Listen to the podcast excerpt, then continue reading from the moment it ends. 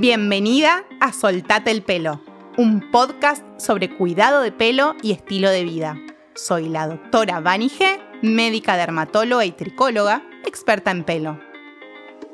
En cada episodio te voy a dar consejos para que puedas tomar mejores decisiones con tu pelo, para prevenir trastornos capilares en forma precoz y que vivas más cómoda dominando tu pelo. ¿Me acompañás? Bienvenidas, ¿cómo están? Cada vez más mensajes en redes recibo por estos episodios. Y hoy venimos con un tema que no se suele hablar mucho y se subestima bastante. Hasta ahora hablamos mucho de caída de cabello y alopecia, de las causas y factores que los pueden desencadenar. Pero, ¿qué ocurre con otras zonas de nuestro cuerpo? ¿También pueden verse afectadas por la alopecia? La respuesta es sí. Una de estas otras zonas en las que también se puede perder pelo son las cejas. Una parte esencial de nuestra imagen, que influye mucho en la expresión de nuestro rostro, de nuestra mirada, en el marco de la cara. Es importante detectar esta condición precozmente, porque existen diversas causas que son propias y pueden tratarse a tiempo. No existe una única causa. Vuelvo a insistir en algo que es clave. Cada persona es un mundo, y más cuando hablamos de alopecia.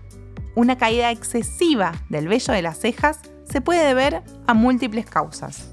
Una enfermedad autoinmune, una alopecia cicatrizal, alopecia areata, pérdida de cabello o vello debido a factores hormonales, lesiones como quemaduras o exceso de depilación.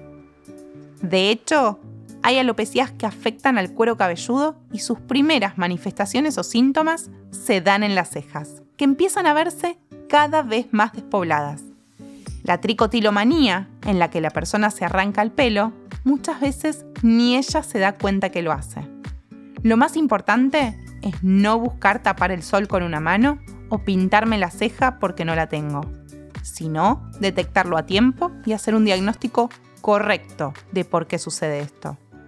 No desesperar, pero sí planificar un plan de acción para esto. Con el correcto diagnóstico vamos a poder determinar cuáles son las formas de recuperarlas o de pintar esas cejas. ¿A vos te pasó? Contame en mis redes.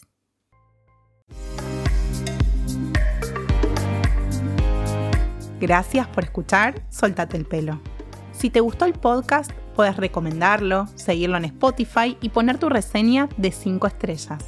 Puedes seguirme en Instagram y dejarme dudas y preguntas para próximos episodios en arroba Para más información sobre consultas y tratamientos, entra a www.vigear.com.ar. Nos encontramos en el próximo episodio.